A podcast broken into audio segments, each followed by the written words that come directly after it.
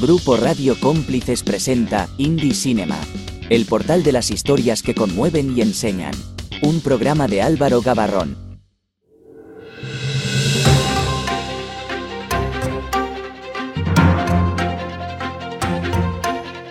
El Festival Avicine vuelve a convertir a Albacete en la capital del cine independiente español. Del 19 al 27 de octubre, la capital manchega cumple 25 años apostando por la creación audiovisual independiente. Ayer por la noche, la reconocida actriz francesa Nathalie Bae, que ha trabajado con grandes directores como Spielberg, recibió la espiga de honor en la Semana Internacional de Cine de Valladolid, la cual acaba el próximo sábado. Su legado en el cine francés perdura y su historia está lejos de terminar. También la Academia de Cine Europeo recibe una espiga de honor en su reconocimiento al apoyo del cine independiente. Además de las proyecciones, la Seminci acoge el mercado del cine independiente y otras actividades paralelas como mesas redondas y encuentros entre creadores y público. Bienvenidos a todos, soy Álvaro Gabarrón, director, guionista y productor. Estáis escuchando Indie Cinema, un programa creado precisamente para dar voz al cine independiente, ese cine oculto que está lleno de joyas.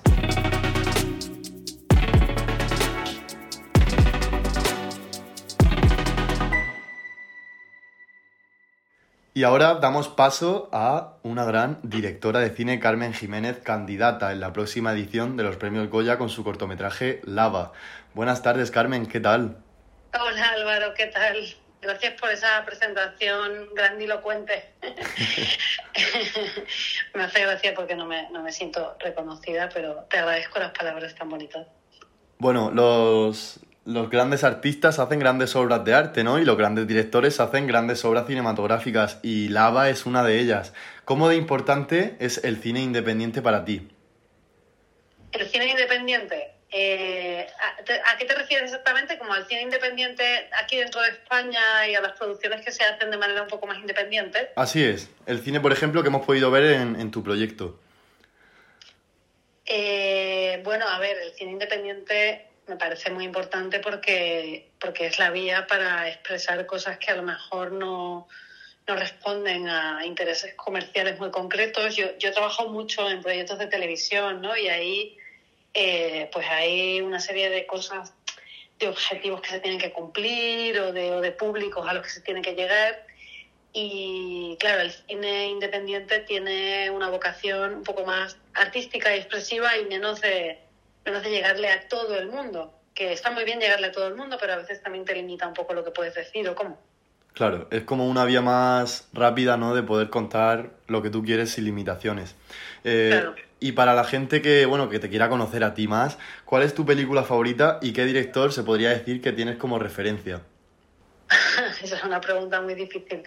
Eh, a ver, mi película favorita es como histórica, mis películas favoritas son Ocho y medio de Fellini y Persona de Berman. Esas son las películas así que más me, me mueven como de toda la vida. Sí. Eh, directores de referencia para mí son eh, Mia Hansen Love, eh, Clara Roquet, eh,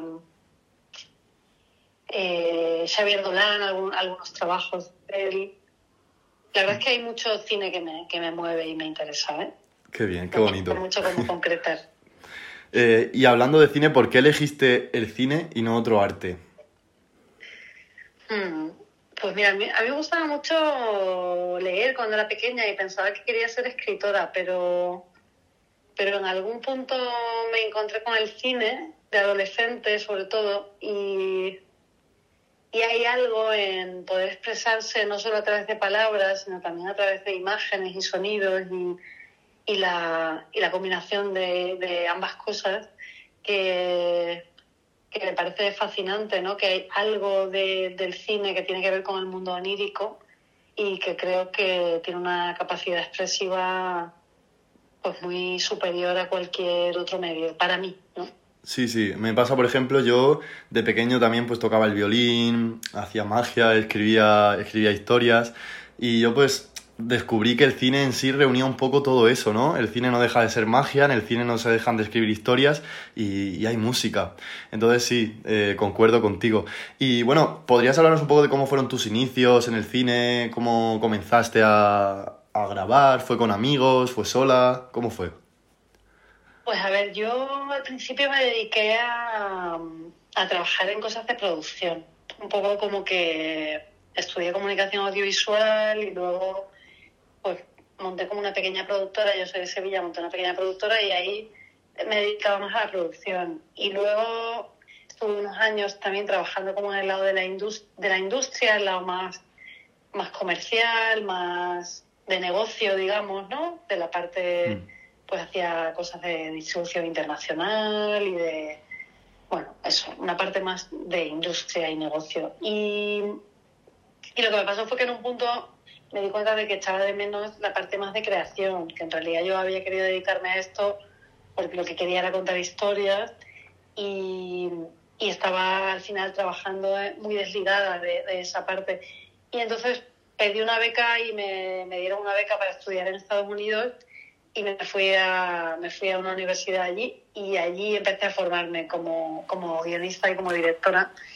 Y entonces empecé a rodar allí, allí fue la primera vez que rodé realmente y era pues hacíamos como pequeños proyectos en pequeños en grupos de, de, de, cinco, cuatro o cinco personas, íbamos como haciendo escenas y así, y luego ya por, fui afrontando proyectos cada vez más grandes, ¿no? Bueno, vamos a hablar ahora de tu obra estrella, ¿no? De, de, Lava, la cual pude, pude visionar en la segunda edición del Festival El Meteorito que se hizo en Molina de Segura y yo pues estuve formando parte del jurado joven y para el público pues en cuanto yo vi el corto a mí me enamoró. De hecho yo, eh, bueno, valoré a todos los cortometrajes, los valoré en base a unos criterios y tal y es que tu cortometraje brilló por sí solo en color, en mm, iluminación, en sonido. Muchas gracias, de verdad. Que en todo. Para mí, para... Me, emociona mucho que te llegara para mí fue el ganador porque además, ya lo comentaremos ahora, pero es, un, tema un tanto delicado. Un cortometraje que se ha hecho con mucha delicadeza en cada uno de sus planos y una historia que de por sí es delicada de tratar. ¿Qué te llevó a mm. crear Lava? ¿Qué me llevó a contarlo? Sí, ¿qué te llevó a crear esta historia? Eh, pues mira, el, impulso viene de un, de un recuerdo de infancia de una cosa que no es lo que cuenta el corto, es una cosa diferente, parecida, diferente, pero bueno, algo a lo que yo no le había dado mucha importancia nunca y que sin embargo nunca se me olvidaba, ¿no? Pero como no le daba importancia, simplemente era una cosa que, que estaba ahí. Y bueno, en los últimos años que ha habido como todos estos movimientos de Me Too y, y un poco de visibilización de, las distintas violencias sexuales, pues sí que yo he ido como tomando conciencia, y creo que mucha gente también, de situaciones que, he vivido por ser mujer, que aunque he asumido de manera natural, porque igual eso son cosas que empiezan a pasar desde que eres muy pequeña, eh, pues en realidad han conformado una forma de ver la vida, de ver las relaciones, de ver un montón de cosas, ¿no? Mm. Y me daba cuenta también de que de que la única cosa que, que, hasta el momento estábamos entendiendo como algo grave era cuando hay una agresión como muy violenta o como algo que físicamente sea muy violento y muy, bueno, que, que deja una huella física muy clara. Y, yo empecé a darme cuenta de que hay un montón de situaciones que vivimos que, que son mucho más sutiles, que no dejan una huella y que sin embargo dejan una, no dejan una huella física, pero sí dejan una huella emocional, ¿no? Y, y me parece muy importante, pues, poner eso a la luz también, ¿no? Como ponerlo a la luz, poderlo reflejar, que lo podamos reconocer todo, todo el mundo que le haya pasado, que esto también es una cosa que en el caso de la infancia sucede, sucede a niños y a niñas, no sucede solo a las mujeres, ¿no? Eh, bueno, pues de ahí, de ahí, ese, ese era el impulso, sí. Bueno, a nivel artístico, visual y sonoro, el proyecto logra evadirte de la butaca. Y además, mm. ese tema abuso de los niños del que trata, eh, rompe, rompe el proyecto en dos cuando ocurre la escena eh, que ocurre algo en un interior de un árbol. Eh, ¿por, qué, ¿Por qué este tema y por qué esa escena se hizo así? Donde el espectador no ve nada, solamente escucha y, por así decirlo, dejas al espectador que sea él el que imagine ¿no? lo que está ocurriendo ahí dentro. Mm. Bueno, a mí me parecía que era muy importante. Eh, yo, yo, tenía una primera versión de guion donde no había, esa escena no estaba, ¿no? Y, simplemente se, se, se intuía que había pasado algo, pero no se sabía bien qué había pasado. Y luego me di cuenta de que de que precisamente al tratar eh, una cosa que tiene, bueno, eh, o sea, es fuerte la escena, pero, pero, Muy fuerte. pero tiene un cierto nivel de sutileza, ¿no? Es como algo que podría ser un juego, que podría ser Sí. inocente, que no es para tanto, que no es tan importante, que no, que no le ha- que básicamente que no le han violado, ¿no? Que es una cosa que muchas veces se dicen. Sí. Eh, pues sí que me di cuenta de que era fundamental eh, que el espectador fuera testigo de, esa, de ese momento y que, y que era muy importante que no. Y no como que el cine te da la posibilidad de una vez que tú estás dentro de la sala, pues tienes que esta escena ahora la vas, la vas a ver, la vas a oír. Eh, y me parecía que no verla era mucho mejor porque bueno, hay, hay dos cosas ahí. Una, que lo- todo lo que te imagines es mucho más duro que lo que yo te pueda enseñar. Eso por un lado. Y por otro, que, que, bueno, que es un clásico truco del cine de terror realmente. Y por otro lado, había también un componente ético, que era que yo no quería, bajo ningún concepto, crear ninguna imagen, o sea, usar a una niña pequeña y a un, y a un niño menor de edad, ¿no? Eh, haciendo nada de eso, ni crear esa sí. imagen.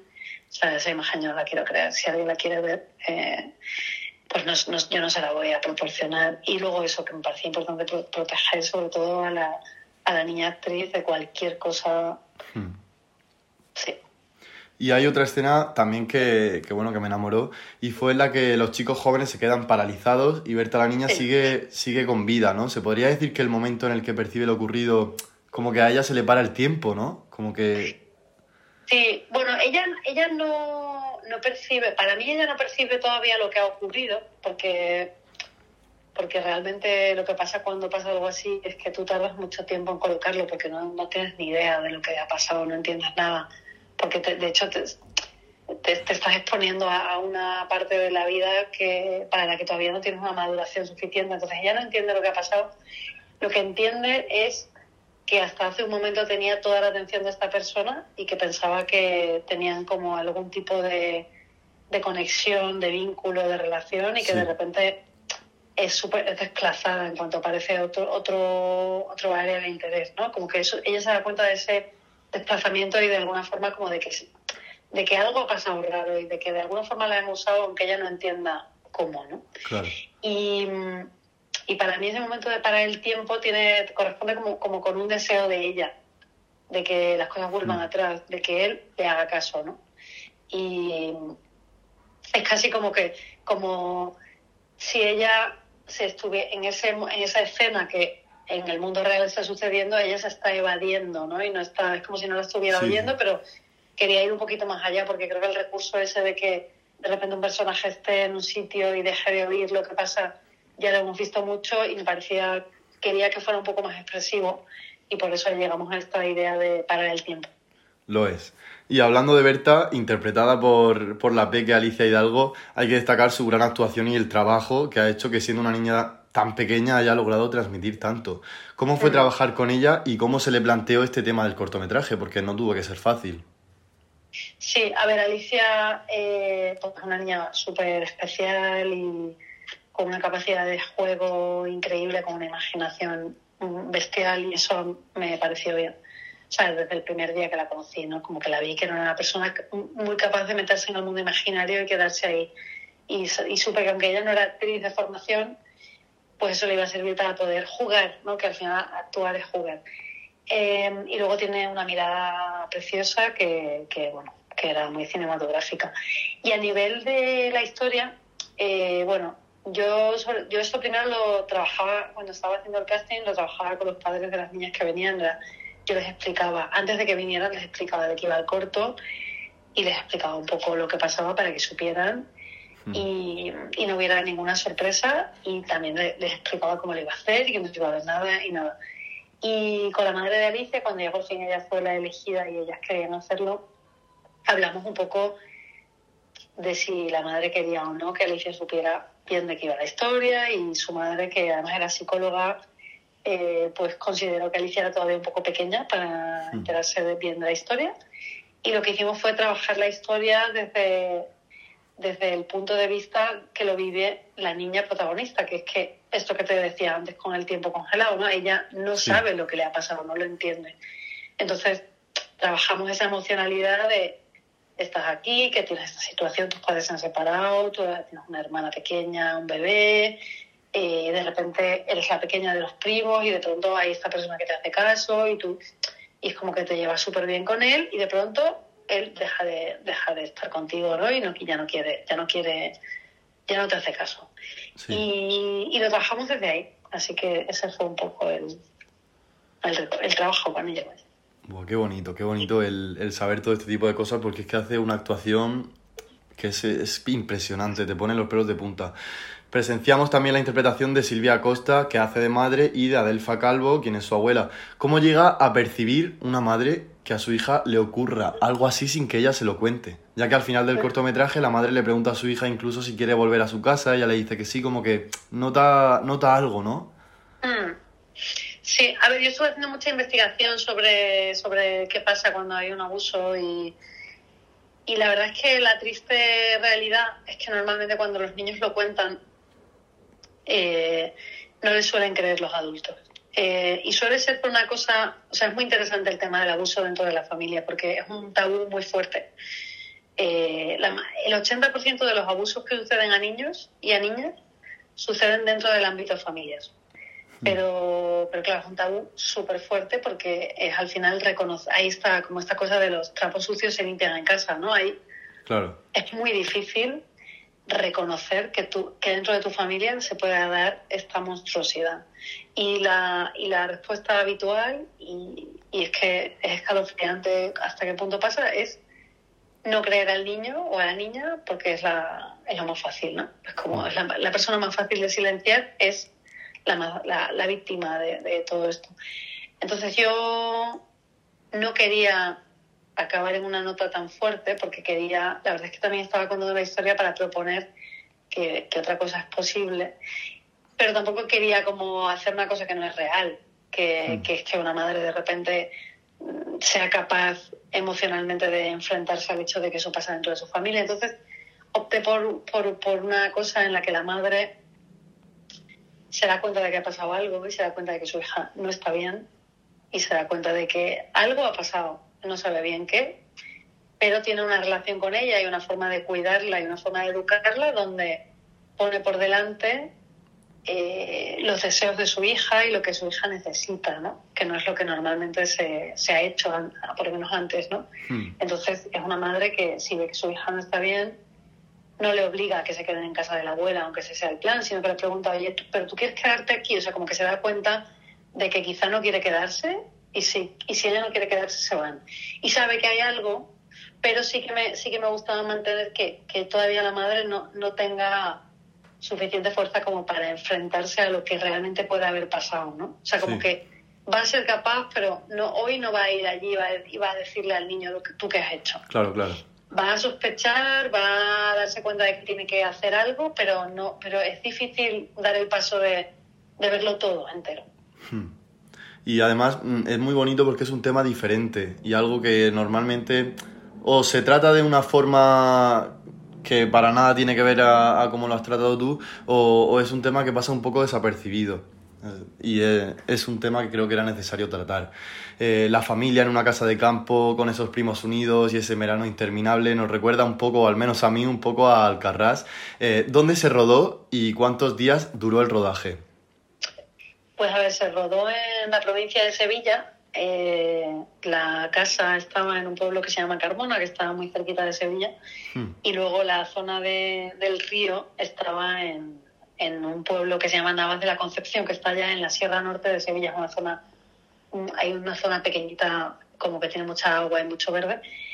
Y eso, pues sí, en Sevilla fue. Y duró cinco días y medio y se rodó en junio del 2021. 2022, perdón, 2022. Qué bien, qué interesante. Y hablando de, cosas curiosas, ¿no? A mí me, interesaría saber o que nos contaras alguna anécdota que ocurriera en el rodaje que te pareciese a ti interesante. A ver, eh, a ver qué, A ver qué se me ocurre, si tienes algún ejemplo de algo ahora mismo, me, me, me pillas un poco en blanco.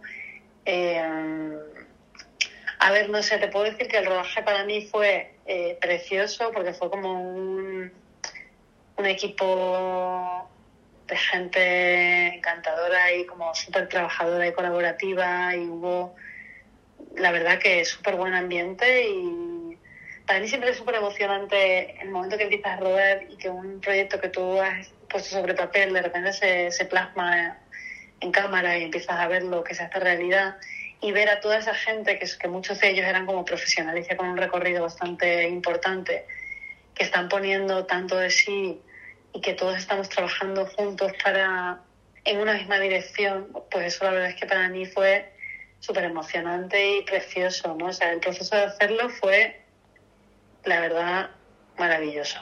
Me, yo lo disfruté muchísimo. Qué bonito.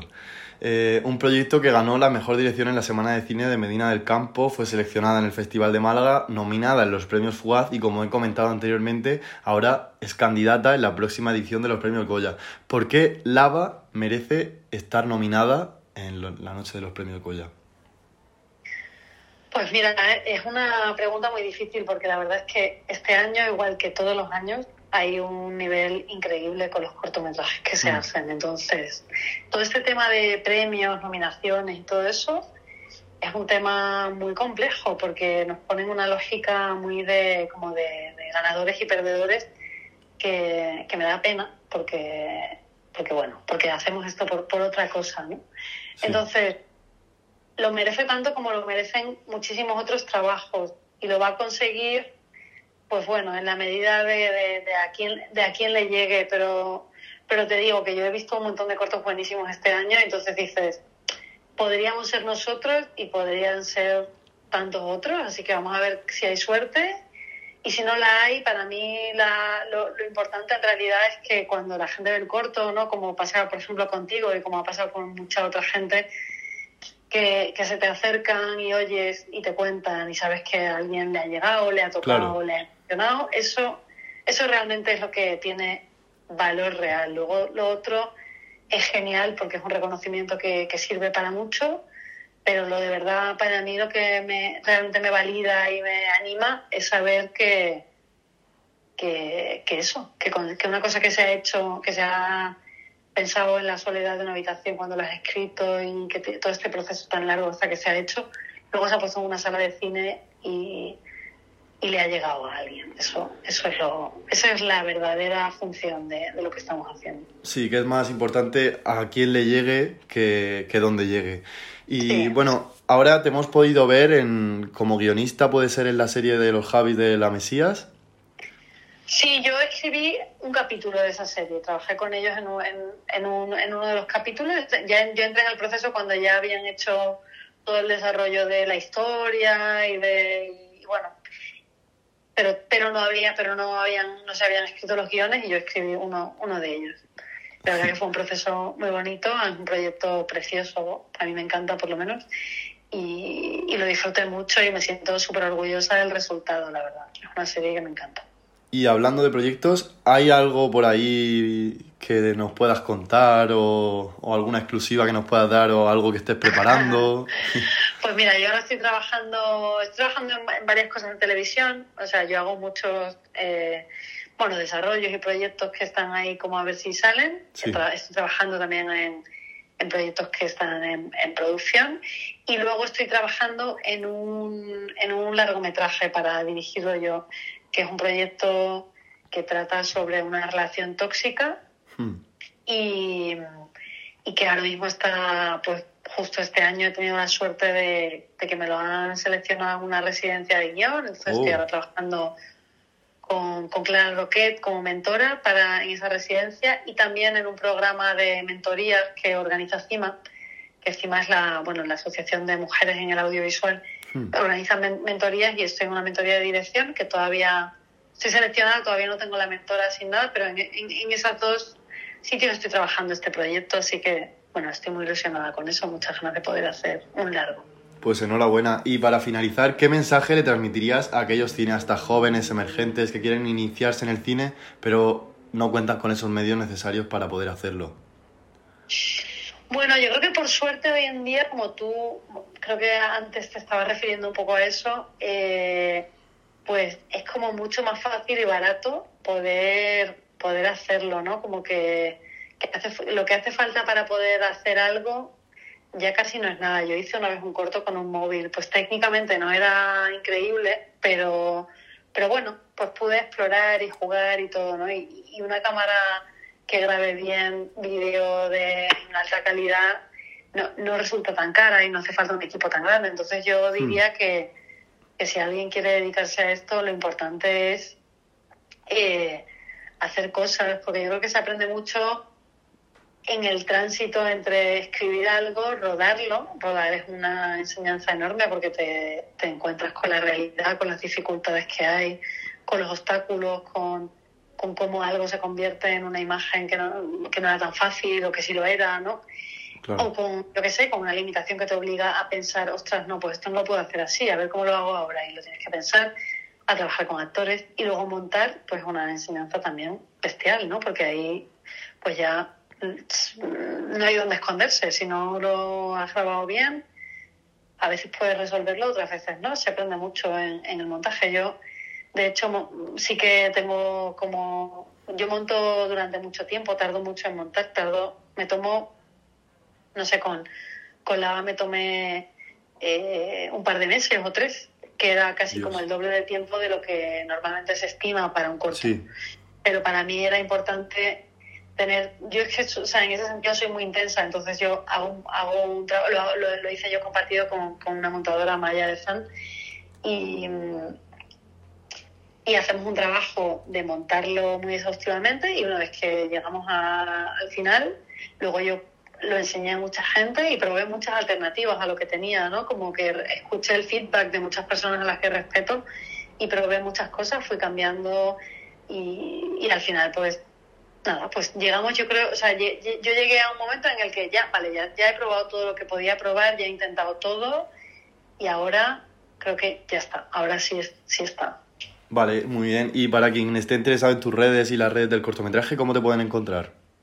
Pues mira, mi, el Instagram del corto es lava-short film, como corto en inglés. Y, mi, el mío es eh, Carmenulenga, que es un poco raro, pero es como, eh, pues Carmen U-L-E-N-G-A, que bueno, yo tengo un nombre muy común, era muy difícil, siempre es muy difícil ponerme un, encontrar un usuario y esto es como una, una amiga mía me llamaba así y, y esta, esta es una cosa más, más rara y nadie nunca lo tiene. Y personal, personal. Pues Carmen, muchísimas gracias por este ratito que hemos pasado juntos, de verdad que solo te puedo decir que enhorabuena por el gran proyecto que has hecho y muchísima suerte para, para que este proyecto llegue, llegue más lejos, ¿no? A donde se merece llegar. Pues muchas gracias Álvaro por, por todo, por contactarme, por, por hablar y por todo y mucha suerte con, con, todo lo tuyo, también con todos tus proyectos, con todas tus ambiciones y tus sueños que, estoy segura de que vas a poder hacer un montón de cosas. Y nada, muchas gracias también por los buenos deseos para el corto. Ojalá que, ojalá que tenga un recorrido, bueno, lo está teniendo, está teniendo un recorrido precioso, así que ojalá que sea muy largo. gracias. Estamos ante Lava, un cortometraje que no perdona un festival y espero que Carmen dé un paso más allá y esté la noche de los premios Goya recogiendo su merecido premio.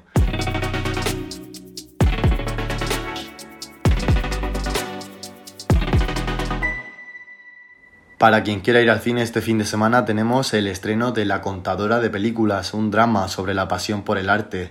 También se estrena Mama Cruz, una comedia de la directora Patricia Ortega. Oyentes, gracias por haberme acompañado en este segundo programa. Nos volvemos a ver el próximo jueves a las 6 de la tarde en Grupo Radio Cómplices, la radio donde el cine y la cultura siempre están presentes.